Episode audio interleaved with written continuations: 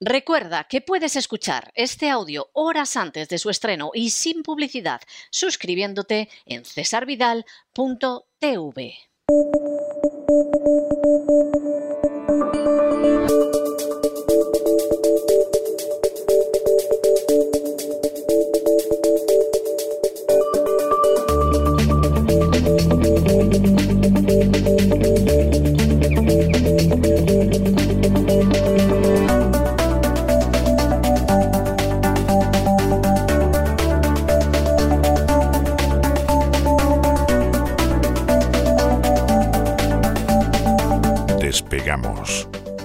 Lorenzo Ramírez. Corremos raudos y veloces hacia nuestro avión, atravesamos el umbral, nos tiramos en plancha sobre los asientos, nos abrochamos los cinturones,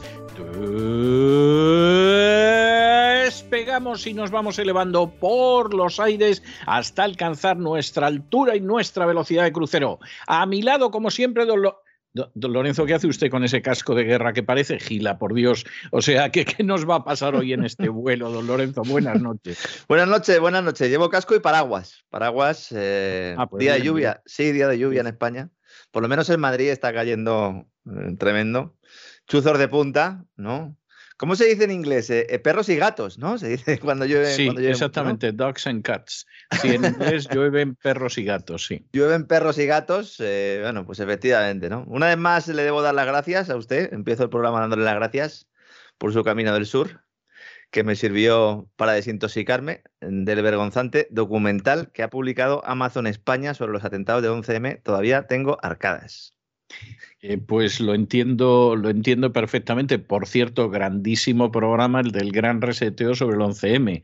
Me he pasado el fin de semana recibiendo felicitaciones dirigidas a usted y la verdad es que el gran reseteo siempre es muy bueno, esa es la realidad, es muy bueno. Es un programa que no decae de, de una semana a otra, tiene un nivel altísimo siempre.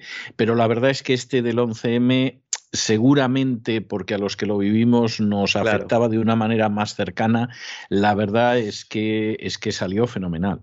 Bueno, llevamos toda la vida investigándolo, al final prácticamente toda la vida, entonces eh, yo creo que eso también se nota. Vamos a hacer más ediciones, hay gente que se ha quedado con ganas, nosotros también, sobre todo con ese final abierto, entraremos a fondo en cada una de las hipótesis, que no son excluyentes, mm, no son excluyentes, es decir, las distintas hipótesis pueden confluir y yo creo que de hecho confluyen, porque si no, eh, pues no se hayan producido las cosas como finalmente se produjeron, ¿no?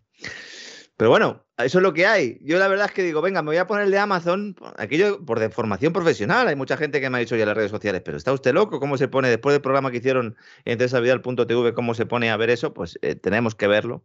Sí, y, y- sí. y ya iba mal yo, ¿eh? Porque se me había Yo, yo doy gracias a Dios de que lo ve usted y así me libro yo de verlo. O sea, Bueno, ese es el tema, ¿no? Ese, ese es el tema, ¿no? Yo ya iba mal, ¿eh? Ya iba con el desayuno atragantado por la mañana, en la mañana del domingo, tras ver que el diario El País nos avisa de que estamos en una situación de economía de guerra. Así lo define directamente, economía de guerra, y que por lo tanto es necesario, adivine, don César, pues una enorme inversión pública. No hemos aprendido mucho, ¿no? A lo largo de los años, ¿no? no, no, no, no, nada en absoluto. Es decir, ni se recuerda ni se aprende. No, eh, la verdad es que es tremendo, ¿no? Estados, grandes empresas tapan su responsabilidad en las crisis económicas siempre de la misma manera, ¿no? O montan una guerra, o se aprovechan de la que está en marcha, o le tocan las narices al que saben que puede saltar para que salte, y a partir de ahí a darle al endeudamiento, ¿eh? A darle al endeudamiento tranquilamente. Antaño, pues había que saquear, ¿verdad? Había que, había que montar guerras y saquear y te llevabas el oro. Ahora no, ahora montas guerras para justificar imprimir el dinero, crearlo de la nada, ¿no? Claro, muchos en sus casas pensarán, bueno, ¿y de dónde va a salir toda esta inversión pública? Si estamos todos con una mano delante y otra detrás, viendo el, el precio de la electricidad, yendo al supermercado y viendo los precios, ¿de dónde va a salir? Pues efectivamente, señoras y señores, o como diría usted, don César, niños y niñas de nuestros bolsillos, evidentemente. Queridos niños, sí, ¿quién va a pagar esto? Queridos niños, pues vosotros, queridos niños. Es, Impuestos, sí.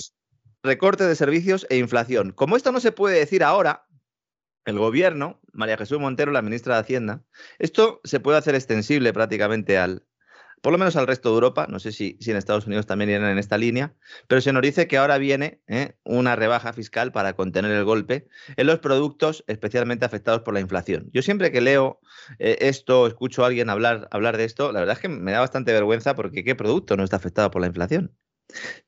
Si es que cuando ya estamos diciendo que el IPC está en unos niveles estratosféricos, el IPC es el indicador de la cesta de la compra y es porque ya la inflación ya es tan evidente que ha llegado a todo, ¿no?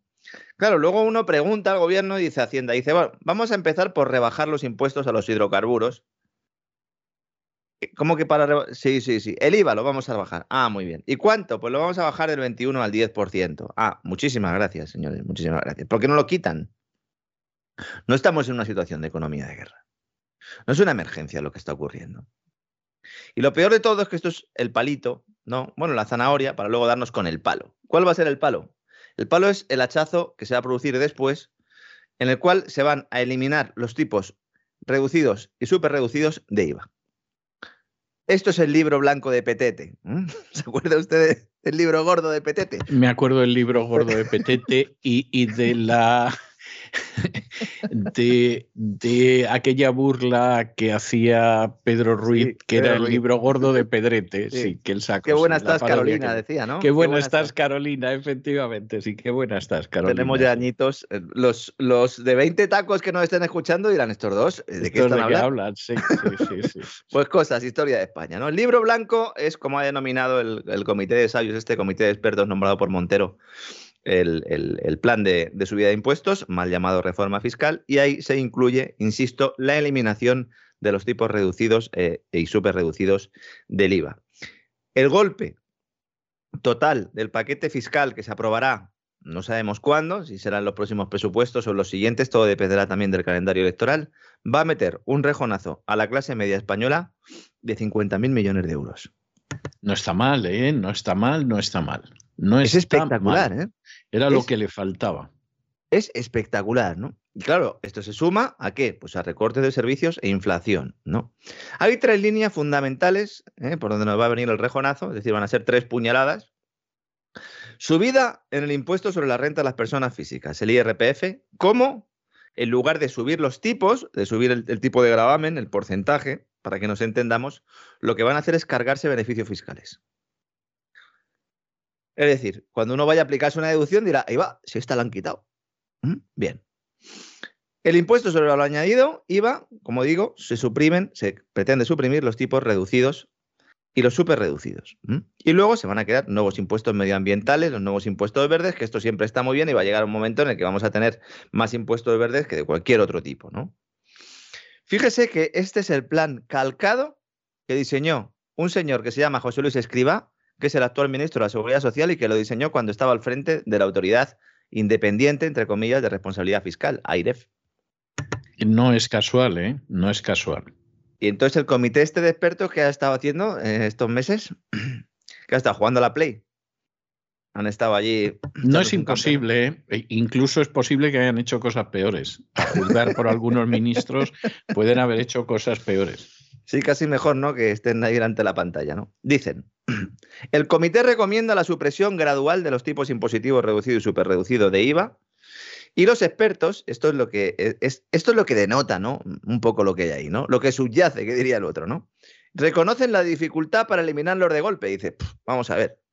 Vamos a ver cómo hacemos para cargarnos esto de golpe, porque claro, se nos echa la gente a la calle, ¿no? Dice, bueno, vamos a ir empezando eliminando algunos de ellos, ¿no? Poco a poco. ¿Cuáles? Dice, pues miren, vamos a empezar por las bebidas en el sector de la restauración, la hostelería, claro, como, como está tan bien, ¿verdad? Como está en una situación tan extraordinaria, después de la pandemia, pues dice, pues venga, las bebidas en el sector de la restauración, que ya a su vez habían sufrido eh, su vida impositiva por el tema este de los azúcares de, de nuestro amigo Garzón, ¿no? Recordaremos todos, ¿no? Y luego dice, y vamos a quitar los tipos reducidos de la sanidad y la educación. De la sanidad y de la educación. Estupendo, estupendo. El, el que va a un colegio privado, no, ese no, ese es un rico. El que va al médico privado es un rico. Que el que va al médico privado es un rico. Si gracias a que os habéis cargado la seguridad social, gracias a que os habéis cargado los centros de atención primaria, hasta el mileurista se ha tenido que sacar un seguro médico para que le puedan atender y que le puedan ver y que no le traten por teléfono como si fuera un apestado, y nunca mejor dicho. Bueno, yo me pasé, yo me pasé eh, los últimos años que viví en España que por supuesto pagaba mi cuota de autónomos y tenía mi sanidad pública, pero que al mismo tiempo eh, pagaba una sociedad médica modesta, pero pagaba una sociedad médica privada porque es que la atención de la pública no era buena. Pues imagínese en la pandemia, que dejaron de atenderte directamente. Es que nos dejaron de atender. Sí. Se han disparado las contrataciones de seguros. Bueno, pues ponga un tipo reducido. Si ya no estoy diciendo que no, o mejor dicho, no quite el tipo reducido que ya tiene. ¿Y sabe por qué se hace esto? Porque nos dirán, no, es que esto es porque para que de alguna manera pues arrimen el hombro los ricos. Sí, seguro. Esos son los ricos, ¿no? Sí, sí. E, el plan es hacer, creer, hacer crecer aún más el leviatán estatal diciendo que vas a mejorar los servicios cuando les estás subiendo el coste y encima te endeudas. Lo cual, por otra parte, no es nada original. Y aunque muchos economistas hayan conseguido que la gente piense que esta receta funciona, pues me veo obligado una vez más a decirles que no. Que con el estado de las finanzas públicas actual, tras años de represión financiera, endeudamiento masivo, trucaje estadístico, no nos olvidemos, no se puede salir sin acabar con los ahorradores a costa de los deudores. Y eso es lo que se va a hacer. Eso es lo que se va a hacer, vía fundamentalmente impuestos e inflación. Claro, la mejor forma de convencer a la gente es que estamos en guerra y por lo tanto hay que hacer sacrificios por un supuesto bien común, que e, es el bien en realidad de un conjunto de personas que viven gracias al sudor del que tienen enfrente. Que son casualmente los que nos están diciendo que tenemos que hacer sacrificios. Decía el otro día en las redes sociales la señora Ana Botín, presidenta del Banco Santander, que ella, para arrimar el hombro, había decidido poner la calefacción de su casa a 17 grados. Sí, yo estaba el viernes, lo referí con lágrimas en mm. los ojos por la emoción, sí. Sí, es algo, es algo tremendo, sí. A ver si va a ser la caseta del perro. que va a poner a 17 grados, claro, y lo hemos entendido mal. ¿eh? El PIB per cápita, el Producto Interior Bruto, el tamaño de la economía, lo que producimos, bienes y servicios de un año, a valor de mercado, el PIB per cápita, dividido por cada una de las personas, sigue estancado en los niveles de 1999. Esto implica que en términos de convergencia en renta disponible, hemos perdido los españoles 23 años. Que se dice pronto, ¿eh? Los del milagro económico, los años esos incluidos. ¿eh? Estamos a punto de ser superados en España por Chequia, República Checa, ¿no? Chipre, Eslovenia, Lituania y Estonia grandes potencias con las que últimamente nos llevamos muy bien. Por ejemplo, Letonia. Letonia es un sitio que se ha convertido en un referente de la política exterior española. Yo estoy admirado, pero es así. Yo pediría que la gente lo localice en un mapa. Pero mudo, un mapa mudo a mudo, ¿eh? de No localizar, no localizarían ni Ucrania y están hablando de ella a todas horas. Hombre, en Ucrania, aunque vayas así sin mirar mucho, con lo grande que es, con que pongas el dedo por ahí. No, no, no saben dónde está. ¿eh? O sea, ya, ya se lo adelanto yo. ¿eh? Eso sí, los 20.000 millones de euros para Irene, que no falten, para Irene Montero y sus chiringuitos, ¿verdad? Feministas, ¿no? 20.319 millones para más señas, ¿no? Hay gente que no, sabe calcular bien o no, no, entiende muy bien a cuánto asciende todo este dinero. El dinero que se le ha dado a Irene Montero es similar al que eh, se abona en prestaciones por desempleo en toda España en un año. Similar. Y 10.000 millones de euros menos que, lo que nos cuesta pagar los intereses de la deuda. El servicio de deuda, que son unos 30.000 millones de euros. Claro, alguien dirá, alguien que no escuche este programa, supongo. ¿Y los sindicatos? Ah, pues, pues tenemos un ejemplo claro. Ahí la falta, por ejemplo, hoy la falta de apoyo ¿no? que han dado las principales organizaciones a la huelga de transportistas. O casi mejor, el silencio cómplice ante la desastrosa política energética que nos ha traído hasta esta ratonera. Ellos callan porque les pagan para que callen, evidentemente. ¿no?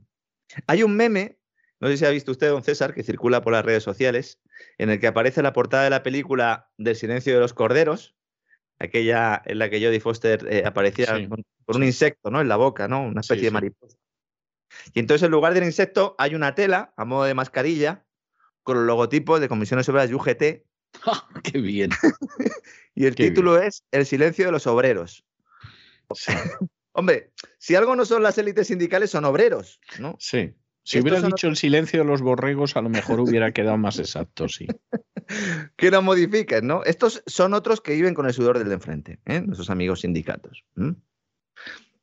Hay un estudio que ha publicado recientemente el Instituto de Estudios Económicos, para la redundancia, según el cual España podría reducir su gasto público sin rebajar la calidad de los servicios que presta. Se, lo podría rebajar en unos 60.000 millones de euros es una cantidad importante, solo un 14%, ¿eh? reducir su gasto público un 14%, que sería equivalente a estos 60.000 millones, pero 60.000 millones que nos vendrían estupendamente, ¿no? Por ejemplo, para no tener que subir el, IVA, o para quitar completamente los impuestos a los hidrocarburos, todos. Si quitamos todos los impuestos a los hidrocarburos, aún así nos sobraría dinero. Nos sobraría dinero. Mucha gente que no sabe realmente cuánto, cuando va a echar gasolina, porque no sé si sabe don César que ahora en España estamos ya como en, pues como en países de, con racionamiento.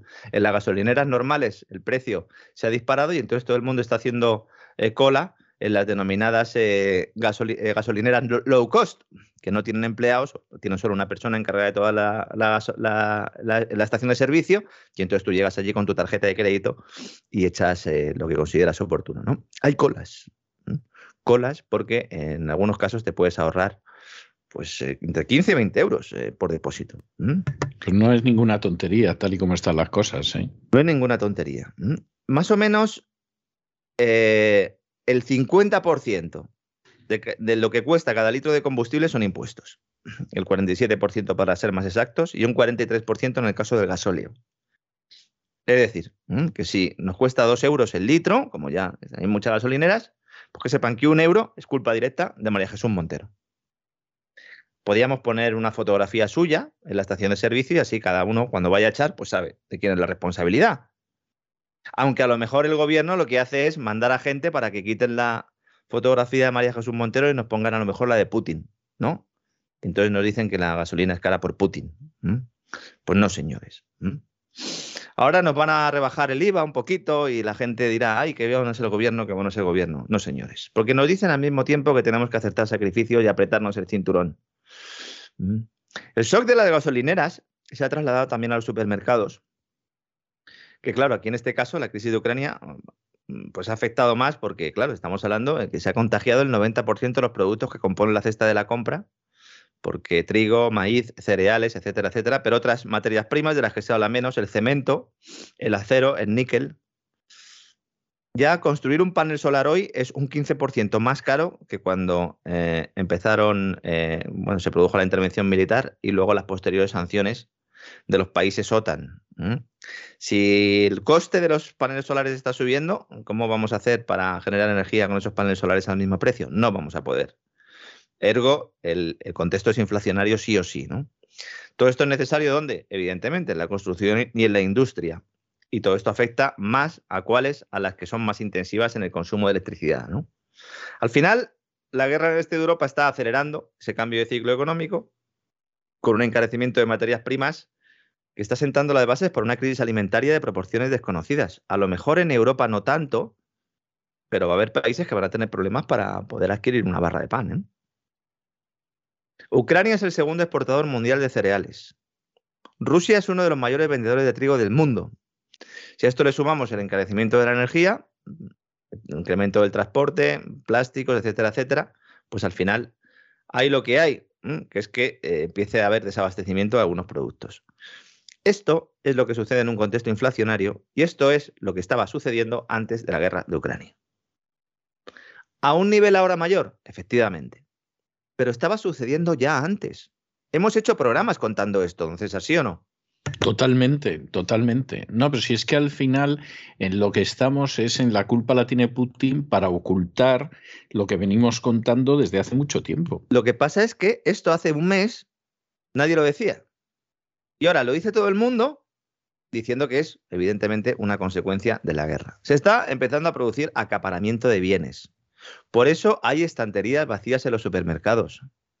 No hay estanterías vacías porque haya unos graves problemas en los transportes, etcétera, etcétera. No, evidentemente hay transportistas que van a quebrar, hay camioneros que no van a poder hacer frente a, sus facturas y va a haber problemas de logística.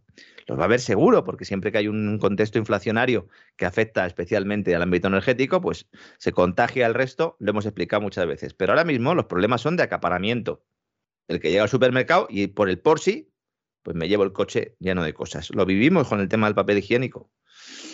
Es fundamental entender cuál es el proceso de formación de precios. Es verdad que la economía está muy intervenida, que los precios no nos sirven ya muchas veces como señal, pero es lo único que tenemos. Sí. Cuidado con hacer análisis que nos lleven a una mayor intervención. Si hay expectativa de que se va a reducir la oferta de cualquier bien, los precios suben. Y esto es bueno. Yo entiendo que esto a más de uno le chirríe. Pero es que si no se hace así, entonces es el Estado el que decide quién consume, cuándo y cómo. No hay una gran mano negra que lo determine, sino el comportamiento de los agentes económicos. Otra cosa es que los mercados estén trucados para que grandes fondos, fundamentalmente, aprovechen y saquen tajada haciéndose de oro en el mercado de derivados. Esto sí está pasando. Impulsando los precios de determinados bienes, acentuando ¿no? esas tendencias, especialmente en materias primas y productos intermedios. Pero ojo con la tentación de establecer controles de precios que es lo que se está produciendo ya en todo el mundo. ¿eh? El principal resultado de intervenir los precios es el desabastecimiento. Y cuando se produzca el desabastecimiento dirán que es por la guerra de Ucrania. No, será por el control de precios. Esto ha sucedido así en todo tiempo y lugar a lo largo de los últimos 4.000 años. Mínimo 4.000 años, ¿eh? me temo que, puede ser incluso más. ¿eh? es que hay un libro muy bueno que habla de 4.000 años de controles de precios y, salarios. Y hay otro muy bonito que se titula Hace 4.000 años. Sí, sí, muy bonito, muy bonito. Un libro, un libro de historia del de, Oriente Antiguo, muy bonito, hace 4.000 años. Este que digo yo es 4.000 años de controles de precios y salarios, que lo recomiendo sobre todo para entender por qué no funciona todo esto. ¿no? Porque que, no funciona lo sabemos, pero además hay que entenderlo, ¿no? Para que no nos la cuele pues, nuestros queridos gobernantes, ¿no? En, en sus redes sociales contando barbaridades, ¿no? Es importante tener en cuenta esto cuando se habla también del precio de la electricidad, porque ahora vamos a entrar ahí. Es decir, se nos va a decir que como los precios son muy altos, en general de la energía hay que intervenirlos. Esto es una gran trampa. Si el gobierno quiere rebajar el precio de la electricidad, lo hemos dicho antes, o el de la gasolina, pues lo primero que hay que hacer es quitar todos los impuestos. No rebajarlos, no, no, quitarlos todos. Entre otras cosas, porque eso, aunque pueda tener un efecto en las finanzas públicas y que nos pueda obligar a mayor endeudamiento, pero esto sí que tiene un beneficio directo en el bolsillo. Y en las cuentas de las empresas. Tú quitas todos los impuestos y de repente la gasolina vale la mitad. De repente la luz vale un 60% menos.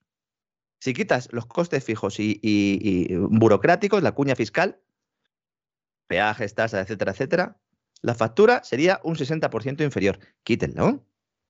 Es que no podemos porque entonces se va a hacer un agujero en las cuentas públicas. Bueno, quítelo dos meses. No estamos en una economía de guerra.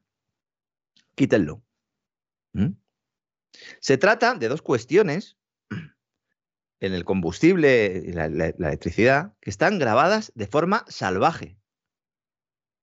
Pero no, en lugar de eso se habla de quitarle beneficios a las energéticas, que esto está muy bien porque esto entra, esto no, no, no, hace falta vaselina para que entre este mensaje. A todo el mundo le dice, le vamos a quitar beneficios a las eléctricas. Ah, estupendo. Muy bien, que se los quiten. Yo el primero, ¿puedo ir yo? Mire, no seré yo quien defienda a los empresarios, pero en las cuestiones de precios, la explicación es sencilla y además es que en la historia de España reciente lo hemos tenido. Si pagamos la energía por debajo del coste de generarla o de comprarla, aquí la está generando, entonces alguien tiene que pagar la diferencia. ¿Y quién? Pues en último término siempre es el Estado, es decir, los contribuyentes, nosotros. ¿Qué pasó con el déficit de tarifa de Aznar? ¿Pasó eso? nosotros pagábamos la energía más barata, la electricidad más barata de lo que tendríamos que pagarla.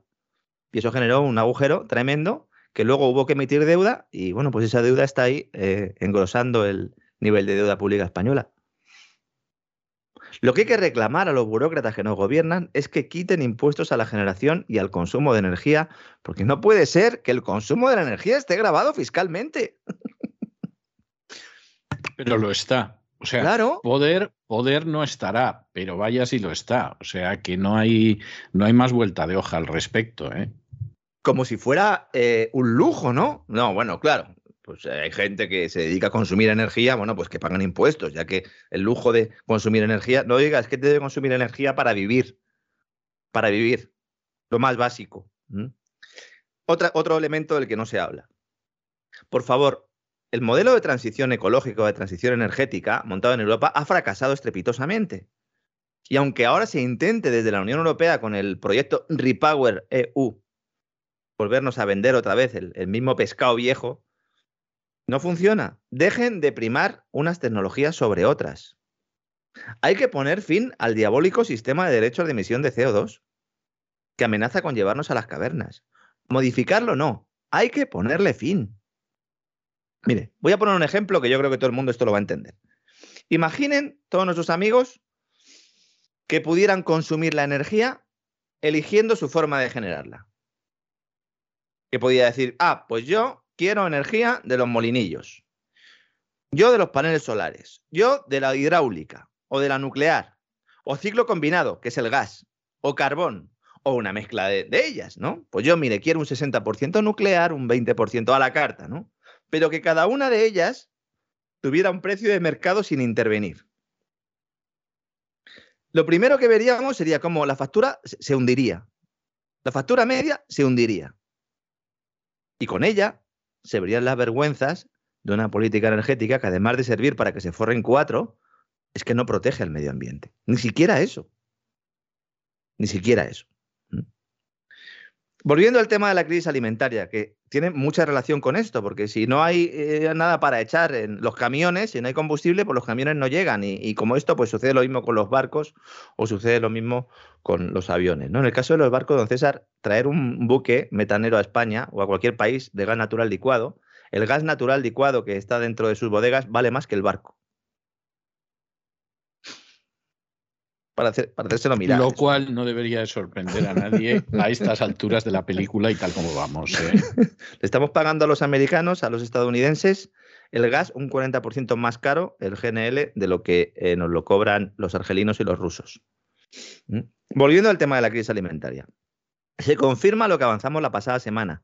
China ha determinado como principal prioridad garantizar el suministro de materias primas para su industria y va a adquirir participaciones relevantes de las empresas rusas que se dedican al sector primario.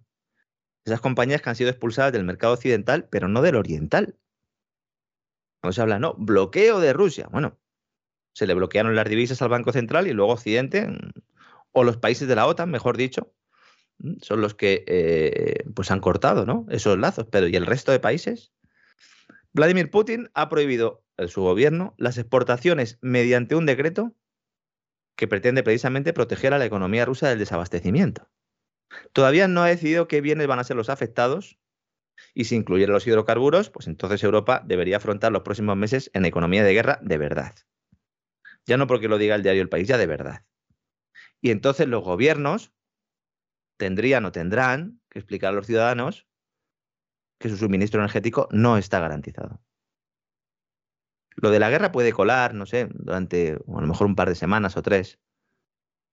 Pero Yo es que creo, yo es que creo que es una de estas historias que, hombre, va a colar, pero que no puede colar mucho. No puede colar mucho por razón natural, vamos.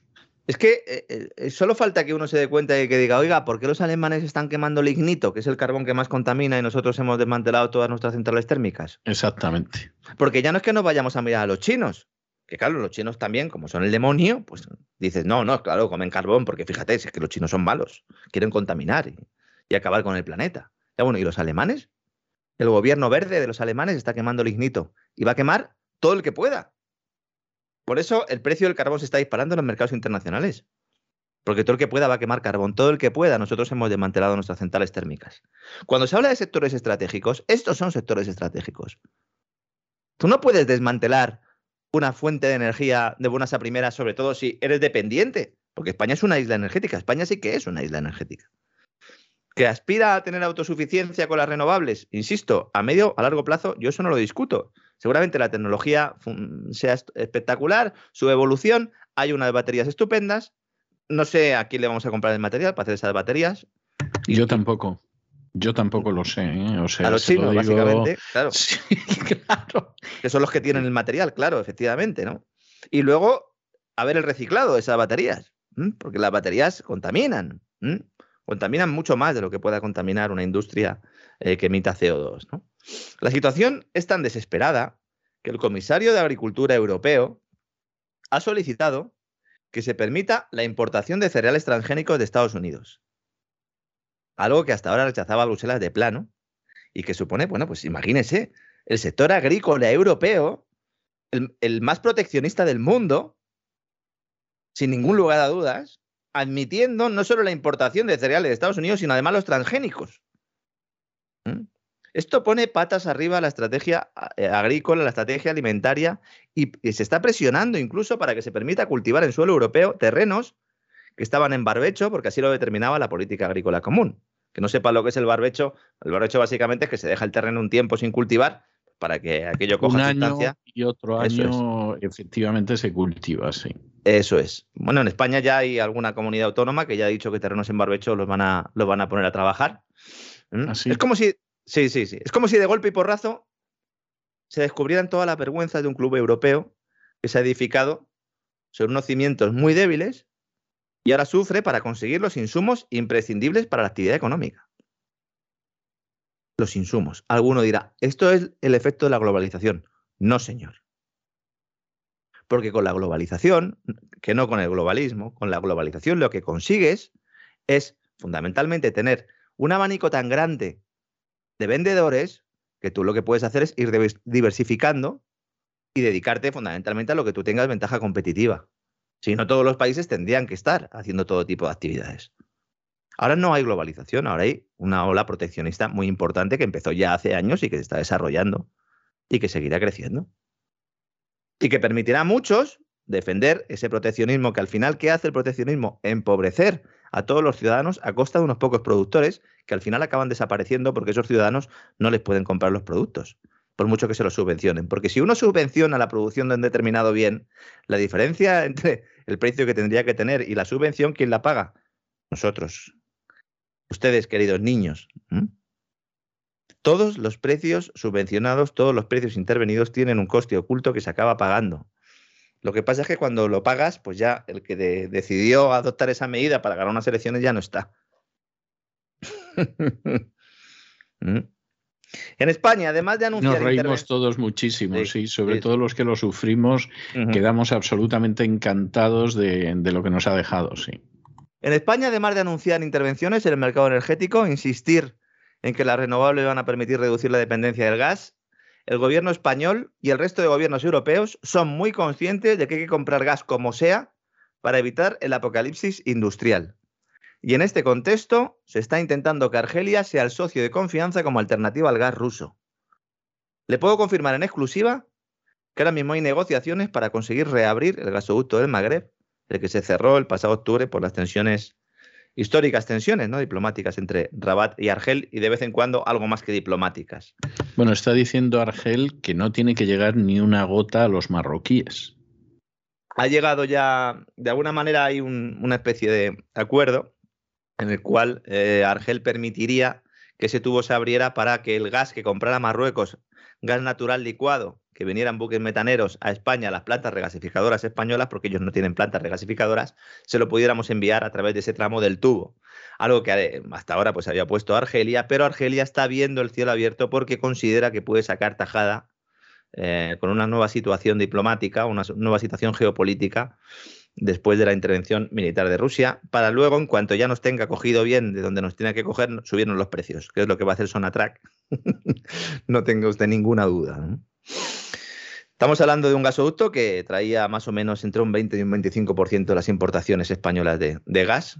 Y la idea que tiene Europa es que este gas, el gas argelino, pueda acabar llegando al norte de Europa, no solo a través de España, sino a través de Italia, que también es otro gran comprador. Pero como me decían ayer a mí, responsables de una gran energética española, muy bien, pero ¿y los tubos para llevarlo allí dónde están? Porque de momento no hay una infraestructura para poder llevar el gas argelino al norte de Europa, más allá de lo poquito que hay, y se está viendo incluso pues, la posibilidad de hacer algún otro gasoducto. ¿no? Las autoridades argelinas en principio se están dejando querer, pero seguro, insisto, que pedirán subida de tarifas. Ahí hay lío porque además es que los de Argelia también. Este es el socio de referencia, el socio de confianza. Lo primero que han hecho ha sido sacar los tanques y ponerlos en la frontera de, Marruecos y decir, bueno, nosotros vamos a hacer aquí unas maniobras con munición real, de momento, ¿eh? y, luego, y luego ya a ver qué pasa. Este es el socio de referencia. Y en Estados el, amigo argelino. El amigo argelino, sí, que yo. El amigo argelino. Yo, vamos a firmar un tratado ya con Argelia, ¿no? Y lo que pasa es que entonces Marruecos que se enfadará Marruecos. Hombre, Marruecos nos puede hacer cualquier cosa, hace lo que quiere con nosotros. Incluso saca gente de la cárcel para que luego sean acusados de cometer atentados terroristas en Madrid, ¿verdad? Hasta Pensaba que iba usted a decir saca gente de la cárcel para combatir en Ucrania y le iba a decir no, ese, ese es Zelensky, o sea, no, no confundamos aquí las cosas, ¿no? Hay mercenarios apuntándose para ir allá a Ucrania, eh, algunos de ellos podían defender primero su país, ¿no? Antes de irse allí a pegar tiros. Lo dejo ahí, ¿eh? por si alguien quiere recoger el guante, ¿no?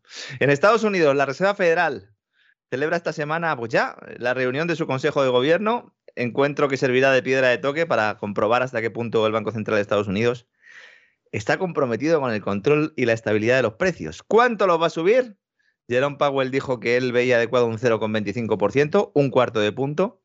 Si la subida es de 0,25% de este cuarto de punto, pues entonces el mercado va a interpretar que el miedo a la recesión es elevado, porque evidentemente habría que subirlos más. Si no lo hacen es porque tienen miedo a la recesión, lo cual paradójicamente podría impulsar las bolsas.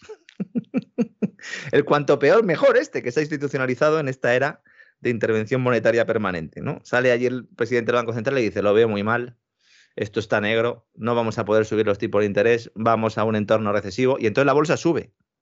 ¿Por qué? Porque sabe que va a poder tener droga monetaria de esa buena que pasa la Reserva Federal ¿verdad? En, los after hours eh, monetarios. ¿no? En el terreno financiero corre ahora mismo como la pólvora, don César, el análisis realizado por Zoltan Poskar, eh, uno de los estrategas estrellas de Credit Suisse. Comentamos algo por encima la pasada semana y hoy, pues eh, casi coincidimos otra vez, ¿no? Eh, usted y yo, usted en el editorial y yo con lo que voy a contar hoy, porque el informe se llama Bretton Woods, tercera parte.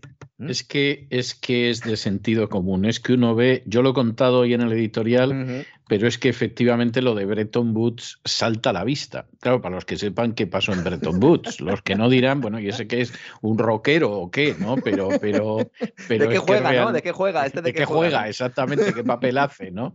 Pero, pero es que de verdad que salta a la vista, ¿eh? De delantero centro, ¿no? De, Juega de, de pivote en los Lakers, ¿no? Sí, de los Dallas Cowboys. el quarterback de los, de los Dallas. Exactamente, exactamente. Efectivamente, el analista compara la situación actual con la de 1971, eh, eh, cuando el presidente de Estados Unidos, Richard Nixon, abandonó el sistema de patrón dólar-oro que se había establecido precisamente en Bretton Woods. que es eh, pues básicamente lo que, lo que bueno, pues el, el sistema de dinero, el sistema monetario que teníamos hasta nuestros días. Llega hasta ese momento, eh, Nixon acaba con el patrón dólar oro, a partir de ahí eh, pues se alumbra el modelo de dinero fiduciario eh, que impera la actualidad y entonces el analista de Credit Suisse dice que vamos a un nuevo modelo que es similar al, al, al, de Bretton Woods 2, que podríamos decir que es el modelo tras la decisión de Nixon, que es el que liga la divisa no ya a un determinado metal, sino a la producción de bienes y servicios, más en concreto de las materias primas. Y aquí, evidentemente, Estados Unidos no es hegemónico, sino que es hegemónico Rusia, la alianza Rusia y China. Efectivamente. Eh, el analista este establece el final del régimen monetario actual en el día en el que Occidente decidió bloquear las reservas de divisas del Banco Central de Rusia. Yo cuando salió aquella noticia, salió de forma conjunta con aquel anuncio de que iban a expulsar a los bancos rusos del sistema SWIFT de transferencias internacionales y la gente se centró en el SWIFT y nosotros aquí dedicamos un, problema, un programa a explicar que lo importante realmente era el bloqueo de, reservas de divisas del Banco Central de Rusia, porque al no permitirle acceder a sus dólares, estaban lanzando el mensaje al mercado de que el dólar, eh, la divisa de reserva, es confiscable. Entonces, el analista de Credit Suisse apunta que en este contexto, el Banco Popular de China ahora tiene dos alternativas para proteger sus intereses en esta guerra monetaria. ¿no? Por un lado, vender bonos del Tesoro de Estados Unidos, que tiene muchos, y al mismo tiempo hacer su propia flexibilización cuantitativa, el QA, el Quantitative Easing, es decir, imprimir yuanes, crearlos digitalmente, también vale, pero no para, eh, de alguna manera, dopar su demanda o salvar a sus bancos o salvar a su industria, sino para adquirir productos básicos. ¿De quién? De Rusia. ¿Por qué? Porque siguen siendo el granero del mundo, señoras y señores. Y porque tienen esos materiales fundamentales para el desarrollo industrial de China, pero no solo el de China. No piensen, que no piensen nuestros amigos que estamos hablando de un sector secundario, de gran industria. No, no, estamos hablando de la inteligencia artificial, que también hace falta materiales que hay en Rusia. Y en ambos escenarios, o con ambas opciones, el efecto en Occidente es el mismo. Subida de los intereses y más inflación. ¿Mm? Más inflación. Dice él, de la era de Bretton Woods respaldada por lingotes de oro a Bretton Woods 2 respaldado por dinero interno, eso que estábamos comentando, o Bretton Woods 3 respaldado ya por dinero externo, que sería este dinero de las eh, respaldado por materias primas. ¿no? Es un nuevo orden monetario mundial, dice él, no nos quedábamos lejos cuando apuntábamos esto en los primeros días, centrado en monedas basadas en materias primas del este de Europa, yo diría de Oriente en general, que probablemente, dice él, debilitará el sistema del euro dólar y también contribuirá a las fuerzas inflacionistas en Occidente. ¿Mm? Claro, Rusia ya no puede hacer uso, por lo menos de momento. No sabemos si cuando se acabe la, la, guerra de alguna manera se le va a permitir, pero no puede hacer uso de las cuantiosas reservas de divisas que acumuló gracias a sus exportaciones de materias primas a Occidente durante décadas, que le sirvió a su vez para defender su moneda y ayudar a su economía local. Además, la capacidad de Rusia para exportar sus materias primas se ha visto gravemente afectada por lo que denomina el analista, que me encanta el término, se lo voy a copiar, huelga de compradores en Occidente. Las sanciones son una huelga de compradores. Es decir, ya no te adjunto, ya no te compro el gas, Oiga, pero es que usted necesita el gas. Mm, ya no te junto. Oiga, pero es que necesita el gas. ¿Y a quién se lo va a comprar? No lo sé. Ya veré a quién se lo compro. Y entonces nos vamos a Qatar. Nos vamos a Argelia. Nos vamos a Azerbaiyán. Decimos, oye, ¿tenéis por ahí un poquito de gas? dice, sí, te lo voy a vender caro. dice, pero no te puedo dar lo que necesitas porque es que, mira, es que las dos terceras partes se las estoy dando a Japón. Y Japón a lo mejor las necesita, las necesita en un futuro, ¿verdad, don César? Hablaremos un día en el gran reseteo de esto porque Japón se puede configurar ahí como el agente estadounidense para tocarle a China las narices en Taiwán. Que no espere la gente que vayan a ir los marines allí a, liarla. Mientras los bancos centrales occidentales no pueden cerrar los diferenciales entre los precios de las materias primas rusas y no rusas, porque las sanciones están llevando en direcciones opuestas, el Banco Popular China, de China sí puede. Y como dice Poscar, ¿por qué puede? Porque es un soberano que puede bailar su propia melodía. El informe es espectacular, de verdad. ¿eh? Lo pueden encontrar en, internet sin demasiada dificultad. Si ponen Credit Suisse Bretton Woods 3, ¿eh? aparecerá ahí porque es un informe ya público. Y yo creo que es muy revelador, con mensajes como él plantea también, dice, si crees que Occidente puede elaborar sanciones que maximicen el dolor para Rusia, al tiempo que minimiza los riesgos de estabilidad financiera y de precios en Occidente, pues también puedes creer en los unicornios. Dice. Bien, bien, no, no, no hay óbice, efectivamente. Yo lo estaba leyendo y digo, yo me he alegrado mucho por el tono, porque es un, utiliza algunas expresiones o una forma de contarlo que es similar a la que utilizamos aquí y creo que es lo mejor para entender las cosas. ¿no? Y sobre Bitcoin, ¿qué dice el analista? Dice, bueno, todo esto podría beneficiar mucho a Bitcoin, siempre y cuando siga existiendo, cuando esta guerra termine, ¿no? una, visión, una visión quizás demasiado negativa sobre el futuro de las criptodivisas, pero que se fundamenta por las prisas de Joe Biden por lanzar el dólar digital. Lo comentamos la semana pasada, esa moneda digital de banca central con la que pretende eh, ganar al yuan, no César. Así que fíjese eh, cómo estamos, fíjese cuál es el contexto y al final, bueno, pues estamos en unas, eh, por un lado, en una gran batalla no tanto geopolítica, que también, pero ahora mismo en una gran batalla monetaria ¿eh? y, sobre todo mm, de abastecimiento, asegurar el abastecimiento de materias primas para que puedan seguir funcionando las industrias. Y luego hay otros países, sobre todo en, en, Europa, que en lugar de tomar decisiones y en lugar de ir ya virando el barco hacia donde tienen que virarlo, pues seguimos todavía intentando ponernos de acuerdo para las cuestiones más básicas y sobre todo haciendo propaganda para que a cada uno no le pase factura en las, elecciones, ¿no? Porque en el caso de Alemania han tenido elecciones hace poco y ya tienen su gobierno semáforo, pero en Francia hay elecciones, en España eh, hay elecciones. Y el problema de todo esto es que una vez que se produzcan esas citas electorales, pues el problema se habrá aumentado, habrá acrecentado sin que se hayan eh, tomado las decisiones que, había que tomar, ¿no? Entonces, bueno, vamos a ver qué hace la Reserva Federal en esa reunión que hemos comentado antes. Hay una noticia eh, que también voy a comentar que es un error que se está lanzando también en redes sociales. Hay gente que está diciendo que Pfizer ha salido de la bolsa de cotización, las acciones de Pfizer. Esto no es cierto. Mm, hay un documento que está rondando por la web, ya me encontré en muchos sitios, en el cual a lo que se hace referencia es una serie de bonos, unas securities, unos deuda de Pfizer, que vencía, y entonces pues es un documento pues especificando cómo vencía esa deuda, pero Pfizer no tiene ningún interés, evidentemente, en salir de bolsa, más allá que haya podido sufrir un severo correctivo, pueda sufrir más. Están los proyectos eh, para las, ya no las vacunas, sino para los tratamientos antivirales covidianos. Pfizer se dedica a otras muchas cosas, además de hacer vacunas eh, covidianas, y no va a cerrar pasado mañana, como parece que estoy leyendo a más de uno. E incluso se está hablando de esto en algunas eh, páginas web financieras que deberían, eh, que deberían, pues yo creo que revisar un poco mejor sus fuentes y sobre todo los análisis que hacen. En todo caso, veremos mañana ya titulares, seguramente mañana y pasado, contándonos que la Reserva Federal sube tipos por primera vez pues en 40 meses. Así que a ver qué sucede, don César, y a ver cómo se lo toman los mercados. Pues sí, así es. Vamos a ver qué sucede y a ver cómo se lo toman los mercados. Y por cierto, que poco se contrastan las noticias en ciertos medios. ¿eh? Porque esto de Pfizer que usted acaba de aclarar, mire que hubiera sido fácil aclararlo. ¿Eh? Eh, pues con, haberle mandado el documento a cualquier persona que trabaje en, con, el ámbito financiero, se habría dado cuenta. ¿no? la verdad es que es tremendo. Hay que tener mucho cuidado con la desinformación, sobre todo porque en el afán que tenemos todos por encontrar la verdad y por salir del discurso único y por intentar eh, pues descubrir efectivamente todo lo que nos están contando, pues se nos cuelan otras muchas cosas que realmente no son así y eso al final va en nuestro detrimento, no solo porque mm, estamos en un error, sino porque además nos pueden atacar los malos diciéndonos que efectivamente eh, no pues contrastamos. estamos, dando información falsa, que efectivamente eh, es así. ¿no?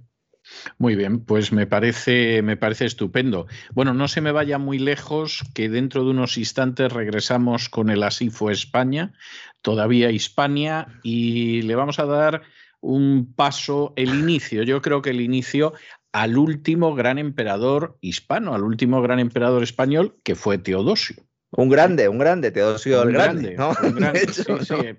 Fue muy siniestro en algunas cosas ¿eh? y tenía muy mal pronto, pero bueno, en era, cualquiera, paisano, era, paisano, efectivamente, y en cualquier caso posiblemente es el último gran emperador. O sea, luego cuestión aparte es lo que diera de sí, pero, pero realmente... El, último emperador del Imperio Unido, seguro. Eso sí, efectivamente, efectivamente, efectivamente. Bueno, pues la gente que quiera saber qué pasó con Teodosio, quién era Teodosio, qué hizo Teodosio, cómo la lió Teodosio, pues que se encuentre con nosotros dentro de unos instantes en Así fue España. Hasta ahora, don César, un abrazo. Hasta ahora, un abrazo.